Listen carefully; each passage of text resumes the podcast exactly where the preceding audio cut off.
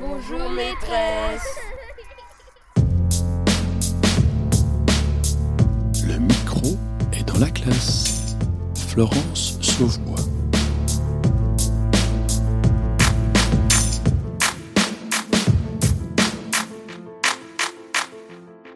Le 4 avril 2018, à la Journée nationale de l'innovation, le projet Les Explorateurs recevait un prix dans la catégorie Consolider la maîtrise du français. Ce projet avait par ailleurs particulièrement marqué le ministre de l'Éducation nationale, Jean-Michel Blanquer. J'ai toujours soutenu très fortement l'innovation à l'école, en veillant bien d'ailleurs à ne jamais opposer ce qui est classique et ce qui est innovant. Souvent, ça va ensemble. On le voit bien au travers de ces projets. Par exemple, le projet autour de la maîtrise de la, de la langue française. Explorateur. Explorateur est typiquement un, un, projet qui utilise des éléments innovants et nouveaux, mais au service d'enjeux qui sont euh, tout à fait classiques de maîtrise de, la langue, tout simplement. Donc euh, l'innovation, c'est très important parce que ça stimule la curiosité et euh, à chaque fois, le but recherché, c'est aussi que, les, élèves soient toujours aussi curieux et toniques et vifs vis-à-vis -vis du savoir.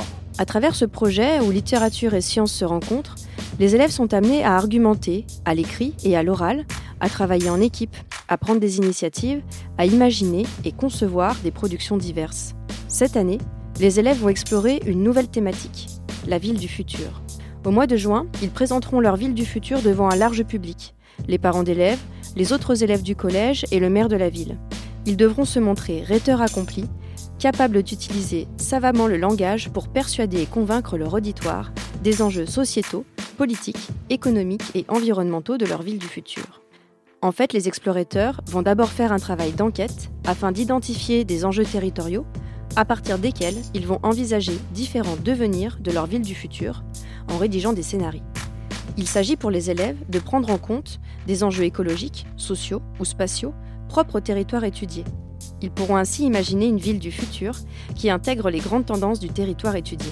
Ils vont enfin se positionner par rapport à ces évolutions pour envisager le territoire qu'ils souhaitent voir advenir les élèves vont devoir faire des choix, en prenant en compte des dilemmes spatiaux comme l'explique Michel Lusso dans l'interview disponible sur le site de l'ENS. La prospective territoriale a ceci de formidable, c'est que euh, en, poussant les, individus à écrire des scénarios, ou des scénarios comme on voudra, et cette écriture n'est possible qu'à partir d'une objectivation de la situation actuelle et des tendances euh, qui la travaillent, euh, à partir de cette mise en récit, euh, on comprend mieux le type de choix auquel chaque individu et chaque groupe social euh, euh, vont être confrontés. Ce mois-ci, le micro est dans la classe est parti à la rencontre des élèves du collège Lucie Aubrac à Clermont-Ferrand. On écoute les élèves de 3e, les premiers explorateurs, qui nous parlent de leur expérience. Alors, est-ce que vous avez aimé participer à ce projet? Qu'est-ce qui vous a plu dans le projet des explorateurs? L'esprit de groupe. Ouais, tout ça. Les rencontres avec les spécialistes. La solidarité entre tous les élèves et même avec les profs, ça a créé un lien. Ça nous a donné envie de travailler, hein. on pas se mentir. Oui, parce que du coup, même les élèves qui étaient en difficulté, bah du coup, c'était c'était mieux pour apprendre. Enfin, il y a eu moins de difficultés après, je pense.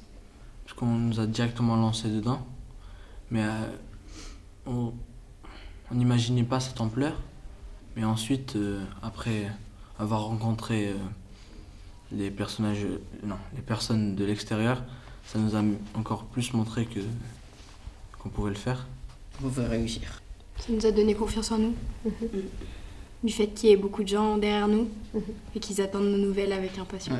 et pour nous aider aussi. Sour Memdou est l'enseignante porteuse du projet. Elle nous présente les objectifs et toutes les perspectives qui attendent les nouveaux explorateurs de cette année. Explorateur, qu'est-ce que ça signifie? Explorateur, en fait, c'est un jeu de mots. Donc, on, trouve bien une partie d'explorateur, donc qui fait référence à la démarche scientifique mais également euh, on les prépare pour qu'ils soient euh, de bons rhéteurs, entre guillemets, donc qui manipulent bien la langue écrite et orale, bien argumentée.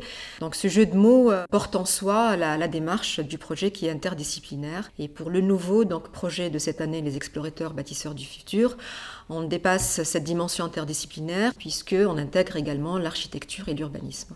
Alors justement, ce projet, les explorateurs, comment est-ce qu'il est né? Alors le point de départ, c'était un constat fait sur euh, le niveau quatrième. Donc les élèves ont beaucoup de difficultés, euh, notamment en sciences, dans les apprentissages, des lacunes euh, en français. Puis on a remarqué également des moments de découragement, un sentiment de démotivation face aux difficultés et puis des élèves notamment qui étaient en réel risque de décrochage scolaire. Donc euh, c'était quand même euh, quelque chose qui nous a beaucoup alertés. Euh, on, en a parlé avec les collègues et puis on a décidé voilà, de se mobiliser, de mettre en place un projet ensemble pour apporter une façon différente d'enseigner et puis voilà, leur offrir le moyen de réussir et de s'épanouir au collège. Une des préoccupations de l'équipe enseignante était de faire naître chez les élèves en difficulté de la motivation, de l'envie l'envie de se mettre au travail dans les matières où ils se sentent en difficulté. Comment? Comment faire en sorte d'accrocher ces élèves? Comment leur faire prendre confiance en eux?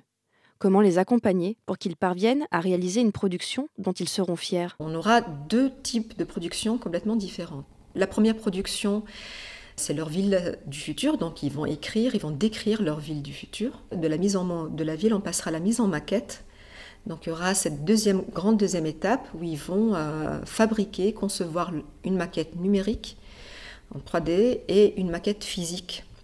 Ils seront toujours euh, suivis, accompagnés par des professionnels, donc des architectes, urbanistes et maquettistes. Les élèves seront euh, amenés à s'interroger et adopter une démarche quand même prospective. ils se projetteront dans le futur, dans leur futur, pour imaginer la ville où ils aimeraient habiter.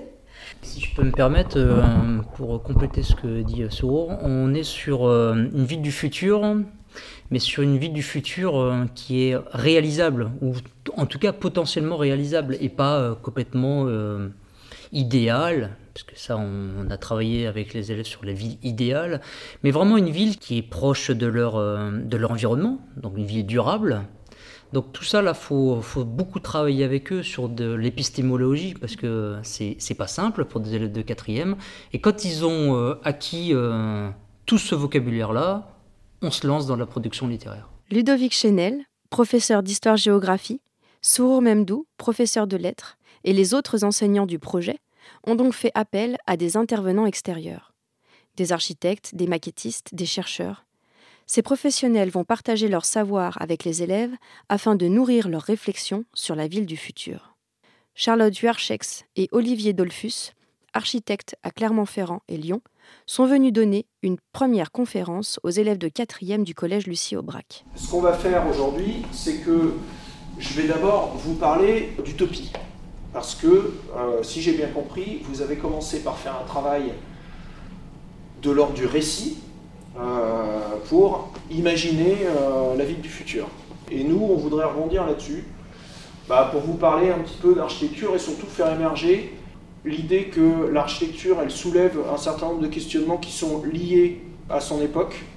C'est quoi la différence entre une, construction qui serait dans le futur et une utopie? Bah, Une utopie, c'est au-dessus de... au des moyens, je pense. Au-dessus des moyens de quoi? C'est ce qu'on n'a pas encore les moyens de faire, c'est ça que tu veux dire? Je pense. Alors vous allez donc faire de la géographie prospective par rapport à la ville du, futur avec ces élèves de quatrième. Mais dans un premier temps, je crois qu'au premier trimestre, on parle plutôt d'utopie. En quoi le regard d'un enfant euh, est intéressant face à ces utopies qui concernent la ville du futur? Bah, L'idée d'aborder les choses par les utopies, c'est d'abord de leur donner un certain nombre de référents dans l'histoire, leur montrer qu'il y a à un moment donné des architectes, des urbanistes, des plasticiens, euh, voilà, voire des ouvriers, dans le cas des familistères de Guise, euh, qui se sont posés des questions sur la manière de répondre euh, aux, grands enjeux sociétaux de leur époque. Et alors justement, chez, chez les adolescents, les prises de conscience, les enjeux forts pour eux dans la ville du futur, c'est quoi? Qu'est-ce qui ressort généralement alors la question de l'écologie ressort très très fortement. La place de la voiture, pour être euh, très concret, c'est une thématique importante. Les lieux de sociabilisation euh, sont aussi des thématiques qu'on voit sortir beaucoup.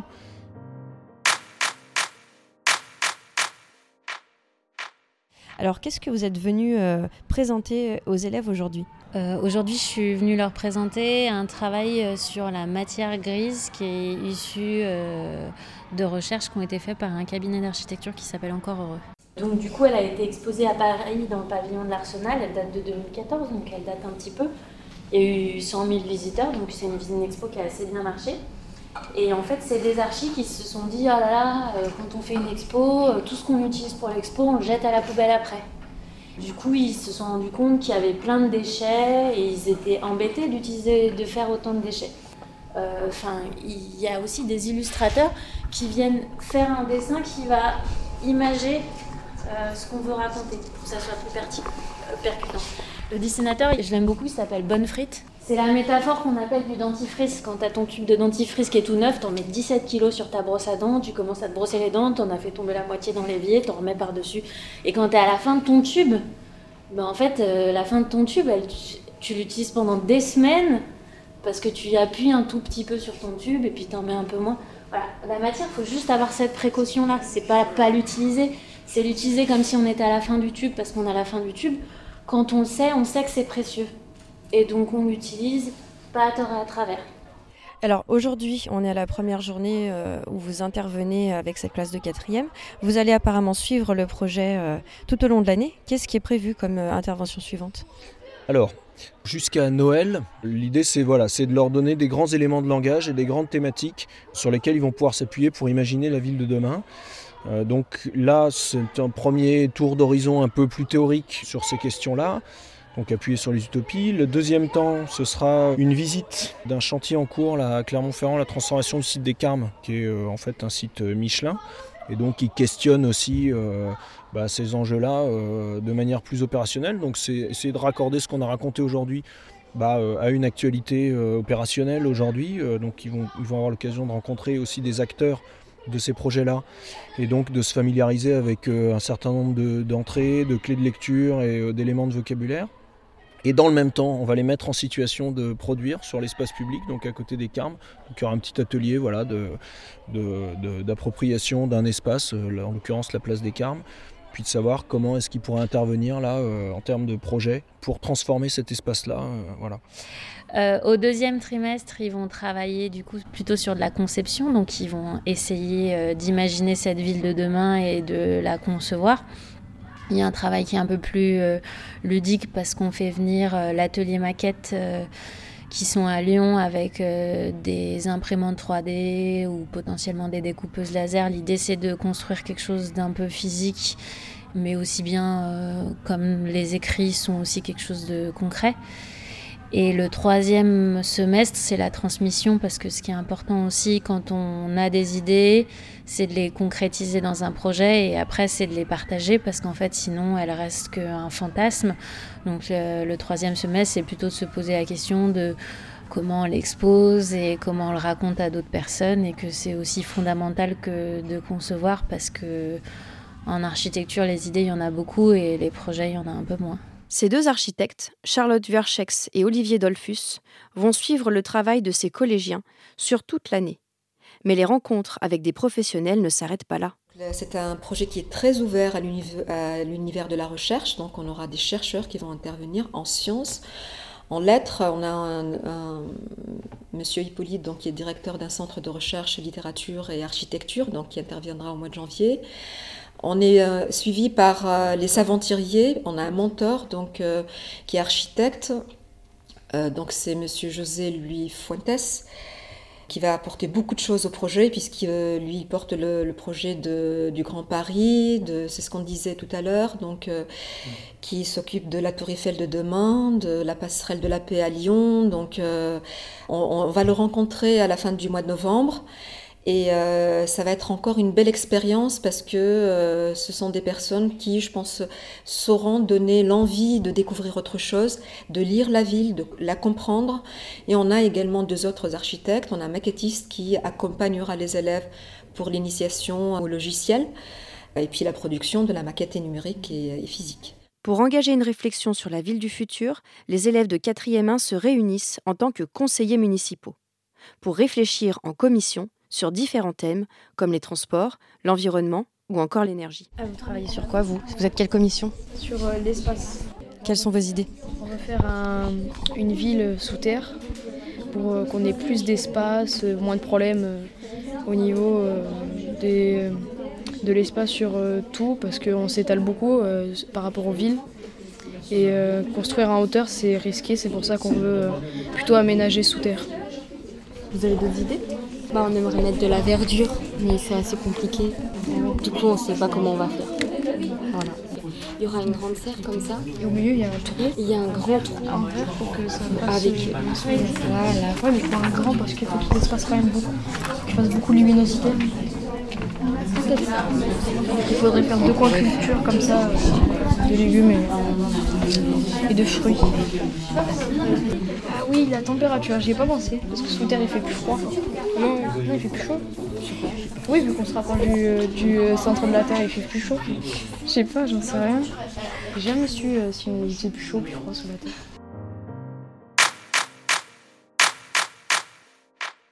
Alors comment est-ce que vous avez imaginé cette, cette euh, séance de travail collectif? Alors cette séance euh, qui dure donc toute la matinée euh, est axée sur le jeu.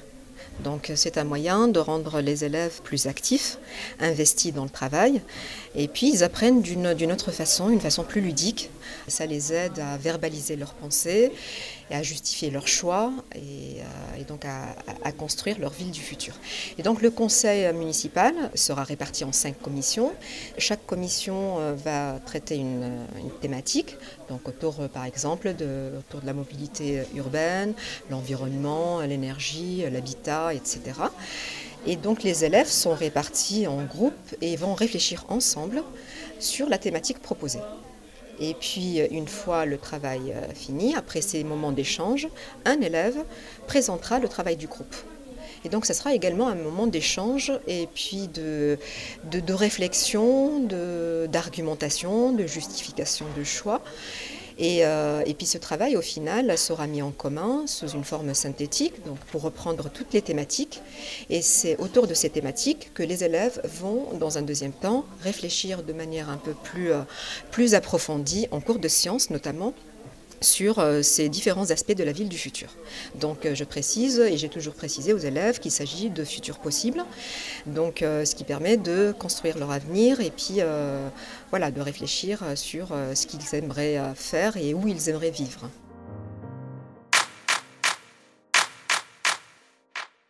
Le point de départ vient d'eux. Ça peut ne pas être correct, ça peut être faux, ce qu'ils diront, mais ça vient d'eux. Donc je pense que c'est à partir de ce... Le point de départ. Voilà, le- là c'est vraiment une réflexion, de- ça reste vraiment un point de départ. C'est après que tu vas nourrir, corriger, rectifier, proposer pour qu'ils arrivent d'eux-mêmes à réfléchir et à proposer peut-être une solution.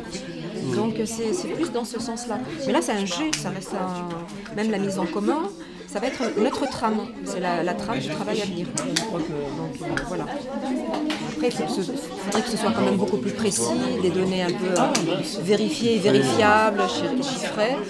Et là, peut-être, c'est là où intervient le cours que tu feras avec eux. Je pense que ça serait plus dans ce sens. Euh, ça le monde il sera connecté avec euh, plein, avec beaucoup d'appareils. Alors quels sont les appareils qui pour toi vont pouvoir euh, justement favoriser le mieux vivre ensemble? Bah, et, enfin, il y a après c'est la communication. Il y aura de la communication entre le vivre ensemble. Les réseaux sociaux, ce, genre, ce genre de choses. Des images, enfin des écrans quoi. Enfin on peut avec des écrans, des ordinateurs, des téléphones. Et du coup ça, ça favorise le mieux vivre ensemble? Pas- pas que. Oui, enfin, je pense qu'il va falloir que vous, vous alliez un peu plus loin dans ce que vous dire par ville intelligente. Parce que ville intelligente, c'est les appareils connectés. Quand vous avez un frigo qui est connecté, euh, je vois pas en quoi ça favorise forcément le mieux vivre ensemble, mais euh, je pense qu'il y a peut-être plein d'autres choses qui, qui peuvent le faire. En sachant que des fois, ça peut être aussi un inconvénient. Vous avez bien vu, hein, les, les téléphones portables, il y en a qui disent oui, ça favorise, puis d'autres qui disent bah non, euh, ça isole aussi un petit peu. Donc il faut que vous soyez peut-être un tout petit peu plus clair sur ce que vous voulez dire sur les- la ville intelligente, d'accord hein? Vous précisiez vraiment bien ce que vous voulez dire pour les avantages qui, que ça peut procurer. Alors c'est un projet qui se veut interdisciplinaire euh, et qui est interdisciplinaire. Comment est-ce que vous vous y prenez pour euh, que les élèves parviennent à faire des liens euh, d'une discipline à l'autre alors que euh, j'imagine vous les voyez euh, en classe euh, au, enfin, au, au moment de leur cours de français, de leur cours d'histoire géo. Comment est-ce que vous faites pour créer du lien et faire en sorte que ce projet soit un vrai projet collaboratif le, plus gros travail se, fait en amont. Donc euh, l'harmonisation, l'organisation, la planification des différentes tâches pour qu'on garde vraiment cet esprit interdisciplinaire, euh, donc se fait vraiment en amont. Donc dès le mois de septembre, on sait ce qu'on va faire.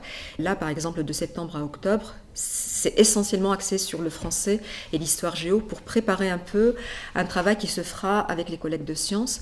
Donc on se concerte très souvent, on se réunit, on essaie de voir, voilà, j'ai abordé telle thématique. Quand les élèves sortent de mon cours, on a, par exemple, on a parlé des, utopies. Ben, avec mon collègue, il, il, va travailler sur euh, la, ville idéale et euh, la ville durable. Donc on essaie de créer une certaine continuité et puis le rappeler tout le temps continuellement à l'oral, voilà, bah vous, vous verrez tel point avec mon collègue. Et puis tout doucement, en répétant, en essayant de créer nous-mêmes ce, lien, déjà qui s'est fait entre, enseignants, l'élève commence de lui-même à dire, bah, tiens, ce point-là, c'est vrai, on l'a vu en cours d'SVT, ou physique-chimie, et c'est là l'intérêt, à partir du moment où l'élève est capable d'établir ces liens, et bien là, on a réussi quand même à sortir du cadre disciplinaire, à décloisonner les savoirs, et c'est quelque part notre but. Donc cette ouverture, elle est, elle est, très importante et ça donne du sens aux apprentissages. Oui, et puis en plus concrètement, euh, les élèves, ils ont un classeur, un classeur souple, voilà, où ils mettent euh, tous les cours qui sont liés à ce projet, en français, en histoire géo, en techno, et qui restent dans, dans, une salle, euh, dans une salle des enseignants, donc dans la salle du prof de français, et il complète à chaque fois dedans. Donc euh, quand il y a un travail qui a été fait euh, dans une des disciplines, hop, il le place dans le, classeur à la bonne place. Suite à leur travail en commission, les élèves font une mise au point de leurs idées. Ludovic Chenel, enseignant d'histoire-géographie, anime la séance en faisant en sorte que les élèves présentent leurs réflexions et rebondissent sur les idées des autres. À chaque fois que vous n'allez pas être d'accord, il va falloir que vous le justifiez. La cité sous terre, d'accord, j'avais pas compris. Donc le, le commerce sous terre, tu me disais. C'est quoi Sur, sur terre. Non, mais sous terre. Non, oui, mais les commerces sont sur terre. Ah oui, d'accord. Cité sous terre, mais entre parenthèses, commerce sur terre. Ouais. Ça va. Alors moi, je j'étais pas là tout à l'heure, faut que tu m'expliques.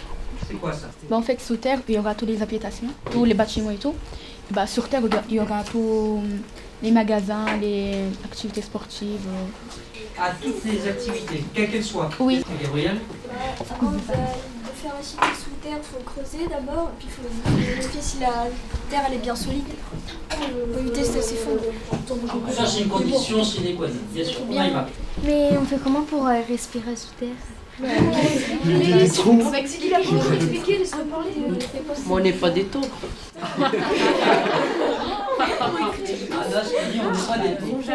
Ah. Vas-y, explique-nous, euh, Anas. Non, mais c'est pas ce qu'il y a. Nous ne sommes pas des taupes. On peut peut-être euh, utiliser des bonnes pratiques. Des animaux. Vas-y. Ça a déjà été réalisé. Exactement, ça a déjà été réalisé.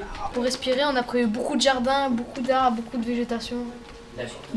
Et pour la lumière, on a prévu des trous au plafond avec des grandes. Mais comment serait l'architecture Puisque sous terre, c'est de la terre, et puis comment ils veulent construire avec du métal, tout ça? C'est comme un bunker apocalyptique, monsieur. Ouais, Un bunker. Un bunker. Un bunker. Un bunker apocalyptique. Explique-moi ces deux mots-là. Bah, par exemple, s'il se passe quelque chose, par exemple une météorite ou des trucs comme ça, bah, on va se réfugier là-dedans. Là, ce sera la vraie vie. Mais comme ça, ça protège aussi. Ça, nous protège de tout. On quitte les élèves de 4e en plein débat pour aller rejoindre les élèves de 3e. Ce sont les premiers explorateurs qui ont travaillé l'an dernier sur l'écriture de nouvelles fantastiques. Comment est-ce que vous avez fait? Comment est-ce que vos professeurs s'y sont pris pour vous faire allier la littérature avec les sciences? Bah, L'année dernière, ils nous ont donné d'abord un thème qu'il fallait, il fallait commencer à l'écrit, euh, de parler de notre, notre, notre région, l'Auvergne. On a fait plusieurs sorties. D'accord. Où est-ce que vous êtes allé On est allé, euh, aller voir la cathédrale. Mhm. On est allé au Puy-de-Dôme.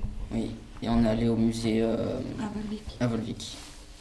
Alors à partir de ces sorties sur votre région, comment est-ce que les sciences ont émergé? Notre région, il y avait plusieurs euh, personnes euh, scientifiques. Euh, Blaise Pascal. Alors c'est qui Blaise Pascal? Blaise Pascal, c'est un mathématicien. Et du coup, ben, on est allé, on est allé à l'endroit où il y avait sa maison avant. Du coup, ça nous a aidé pour notre nouvelle. C'était bien. Puis pour le projet, c'était bien d'aller les sciences et le français. Parce que du coup, on a appris à rédiger ce qu'on apprenait en sciences et euh, on a écrit tout au long de l'année. Alors, vous êtes allé sur les pas, on va dire, de Blaise Pascal. Est-ce qu'il y a d'autres scientifiques que vous avez euh, suivis ou d'autres découvertes euh, scientifiques que vous avez faites sur la région? On a aussi rencontré plusieurs scientifiques, par exemple M. Boivin qui est du département de, de volcanisme au campus des Ciseaux.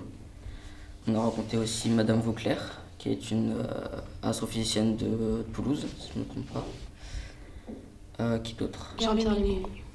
C'est un astrophysicien aussi. Un astrophysicien Vous en parlez de quoi, les deux astrophysiciens qui venaient de Toulouse? Bah, Jean-Pierre Luminet, c'était plutôt sur les trous noirs, il me semble. Oui, c'est ça. Et euh, Madame Vauclair, c'était... Sur le soleil. Voilà, le soleil. Alors le premier projet euh, Les Explorateurs, qui s'appelait Quand la littérature rencontre euh, les sciences, euh, avait pour objectif de faire écrire des nouvelles fantastiques aux élèves. mais j'imagine que pour écrire ces nouvelles, il a fallu nourrir un peu les élèves de, de savoir pour qu'ils puissent après piocher les éléments dont ils ont besoin pour, pour écrire. Est-ce qu'ils ont rencontré des, des personnes extérieures alors, le, recueil de nouvelles fantastiques, euh, la, trame est narrative, donc il y a toujours cette approche littéraire, euh, mais également il y a un contenu scientifique très important. Donc, euh, pour nourrir ces deux côtés, on a, quand même fait intervenir un écrivain, un, spécialiste de la littérature fantastique, Monsieur Eric Liseux, et également des scientifiques. Donc, on avait Monsieur Boivin, donc qui est volcanologue, deux astrophysiciens, Monsieur Jean-Pierre Luminet et Madame Sylvie Vauclair. Donc ils nous ont beaucoup aidés parce qu'ils ils ont fait des interventions, des, conférences qui étaient très accessibles aux élèves. Ils ont pu bien, bien profiter et puis faire des liens, euh, des ponts euh, entre les, différentes disciplines et puis ce qu'ils ce qu'ils apprenaient en classe et puis après avec les intervenants. Il y avait également des sorties. Donc euh, avant de passer à la phase écriture, donc il y avait toutes ces étapes-là de, rencontres très enrichissantes. Pour écrire un roman ou bien des nouvelles, il faut se documenter. C'est tout l'objectif de ces rencontres avec Sylvie Vauclair ou Pierre Boivin. Il s'agissait d'enrichir les connaissances des élèves pour leur permettre d'écrire des nouvelles avec des descriptions réalistes. Les échanges avec Éric Liseux ont quant à eux permis aux élèves d'acquérir les codes des nouvelles fantastiques. Alors vous deviez écrire une nouvelle fantastique. Alors pour qu'une nouvelle soit fantastique, qu'est-ce qu'il faut y mettre dedans? Des choses pas naturelles, qu'on ne voit pas dans la vie réelle. Sortir de l'ordinaire? Qui dépasse notre imagination. Un peu de peur aussi. Ouais.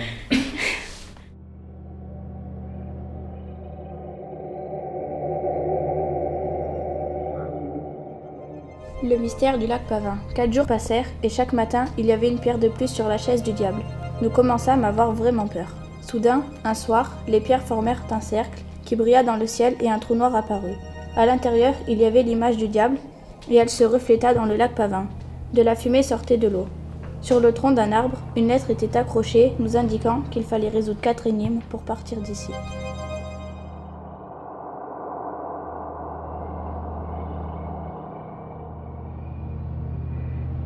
L'éclipse. La place qui d'habitude était presque déserte était aujourd'hui bondée. L'éclipse solaire allait bientôt commencer. C'est alors que mes paupières se firent de plus en plus lourdes. Plus le temps passait, plus j'étais fatiguée. Je voyais de moins en moins. Je pouvais à peine distinguer Léa qui ne me remarquait pas. J'essayais en vain d'attirer son attention. Quelques secondes plus tard, je ne voyais plus rien.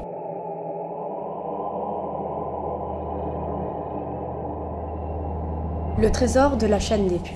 La chaleur dans la pièce commençait à être insoutenable. Je dus enlever ma veste. Je commençais à me sentir faible, comme si j'allais m'évanouir. J'avais la tête qui tournait et des vertiges. Je voyais flou, les vases se dédoublaient et mes oreilles sifflaient. La statuette en bronze de Mercure me fit un signe. J'étais très inquiète. Je partis en courant dehors. Je m'assis et respirai profondément. Je me sentis alors beaucoup mieux. Il faisait moins chaud, mais j'avais encore cette sensation étouffante qui pesait sur mes épaules. Est-ce que ça a été facile de passer euh, le passage à l'écrit? Euh, Déjà pour imaginer le scénario c'était un peu compliqué pour tout le monde et après pour passer à l'écrit bah, c'était encore une nouvelle épreuve donc euh, c'était un peu compliqué on avait tous des idées différentes et il fallait les mettre en commun pour euh, faire euh, une histoire parfaite. Mhm. On a écrit sur des cahiers, mhm. donc euh, c'est nos tout premiers cahiers sur lesquels on a écrit. C'était des sortes de cahiers de brouillon. On pouvait marquer des notes à côté. Voilà, et après on l'a tapé sur ordinateur, donc la vraie histoire, et donc ils ont été corrigés par nos professeurs. comment est-ce que vous avez trouvé la collaboration entre les enseignants? Parce que là, vous me parlez de la collaboration, vous, à votre échelle d'élèves, où vous avez travaillé en groupe. Mais est-ce que ce travail interdisciplinaire, vous l'avez, vous l'avez ressenti? De quelle manière est-ce que vous l'avez ressenti? Bah, Tous les profs, bah, on savait que tous les profs se disaient tout. Ça veut dire qu'ils étaient un groupe et dans chaque cours, bah, ils nous disaient à peu près la même chose. Mm. Ça veut dire qu'ils se concertaient, etc. Ouais, ils ont beaucoup travaillé. Ils faisaient beaucoup de réunions pour nous. Ils ont consacré beaucoup de temps. Et ils étaient là toujours euh, pour nous aider si on avait des questions. Cette année, vous avez un nouveau rôle. Vous avez le rôle de tuteur. Comment est-ce que vous envisagez ce rôle? Je suis encore plus impatient que l'année dernière. Parce que j'aime bien leur projet, la ville du futur. Ça a l'air très intéressant. Mm. Pouvoir les aider. voilà, leur donner, des, leur donner des conseils, surtout à l'écriture. Mm. Pouvoir partager notre expérience de l'année dernière. Alors, les explorateurs de l'an dernier, euh, je les ai interviewés tout à l'heure, je les ai eu au micro. Euh, ils m'ont raconté la manière dont ils avaient vécu le projet. À votre avis, qu'est-ce qui est ressorti de leur réponse quand je leur ai demandé euh, qu'est-ce qui a évolué chez eux à travers ce projet et qu'est-ce que le projet leur a apporté? Moi, je dirais beaucoup de plaisir. C'est l'assurance, la, la, confiance en soi, le plaisir d'apprendre, d'être là. Ils savent qu'ils peuvent produire des choses très intéressantes à leur échelle bien sûr, mais ils voient qu'ils ont quand même progressé, les lacunes sont encore là, mais euh, il y a du positif, il y a une réelle motivation, et là, c'est ce qu'on leur dit tout le temps, c'est vraiment la clé de la réussite. Quand ils arrivent, ils en veulent encore et toujours et, encore, et jusque-là, ils me disent, mais madame, quand est-ce qu'on va commencer le tutorat? Parce que à leur tour, ils vont partager cette expérience et faire partager euh, tout ce qu'ils ont vécu avec les élèves, euh, les nouveaux, Et ça, c'est très beau en soi. Les explorateurs sont des élèves qui se sont passionnés pour le projet proposé par leurs enseignants. Il faut dire que devenir des bâtisseurs du futur, c'est un sacré défi. Au collège Lucie Aubrac, l'entrée de la prospective dans les salles de classe n'a bien entendu pas pour objectif de construire un projet politique qui est susceptible d'être mis en application. Il s'agit plutôt d'apporter une méthodologie qui renouvelle l'apprentissage de la géographie et du développement durable en l'inscrivant dans une pédagogie active. Si l'idée de faire de la prospective en classe vous intéresse, sachez que vous pourrez découvrir sur le site de l'ENS de Lyon un portail intitulé Géographie et prospective. Vous y trouverez des ressources et des outils pour comprendre et adopter la démarche prospective. Les enseignants qui s'inscriront sur la plateforme pourront s'inspirer des démarches prospectives conçues par d'autres collègues. Vous y trouverez des informations pédagogiques, des récits d'expérience et les ressources qu'ils ont mobilisées dans le cadre de leur enseignement. Pour terminer cette émission, nous allons écouter le témoignage d'une auditrice qui souhaite remercier son professeur de PS. Vous aussi, si vous voulez passer un message à un enseignant qui vous a marqué, vous pouvez nous envoyer une lettre à l'adresse suivante cadécole.ens-lyon.fr et nous lui transmettrons le message avec plaisir. Merci d'avoir écouté cette émission. On se retrouve en 2019 et on se quitte sur La scène, interprétée par M et Vanessa Paradis, en écoutant la lettre d'Isa Safia Foudil. Monsieur Mérès, on m'a demandé d'écrire à l'enseignant qui m'a le plus marqué. Comment écrire sur quelqu'un d'autre que vous? C'est vrai que j'ai eu la chance de connaître d'excellents professeurs, mais vous, vous avez quelque chose de plus que mon admiration et mon profond respect. Arrivé au collège, j'étais à la recherche de repères, et vous êtes vite devenu le mien. Professeur de PS, j'ai eu la chance de vous avoir à mes côtés pendant les premiers matchs de basket, les premières victoires, les premières larmes et les nombreux fous rires. En croyant en moi, vous m'avez appris la persévérance et le dépassement de soi. Alors, merci. Merci de m'avoir fait réaliser que j'étais importante, que je valais quelque chose. Sachez que je suis fière d'avoir été votre élève et d'être devenue aujourd'hui une de vos collègues. Ma plus grande fierté, serait d'être un dixième du professeur que vous êtes. Après tout, vous seul avez le secret de l'enseignant qui peut marquer toute une génération. Isa Safia Foudil. Elle sort de son lit, tellement sûre d'elle. La scène, la scène, la scène. Tellement jolie, elle m'en sorcelle. La scène, la scène, la scène. la scène, la scène.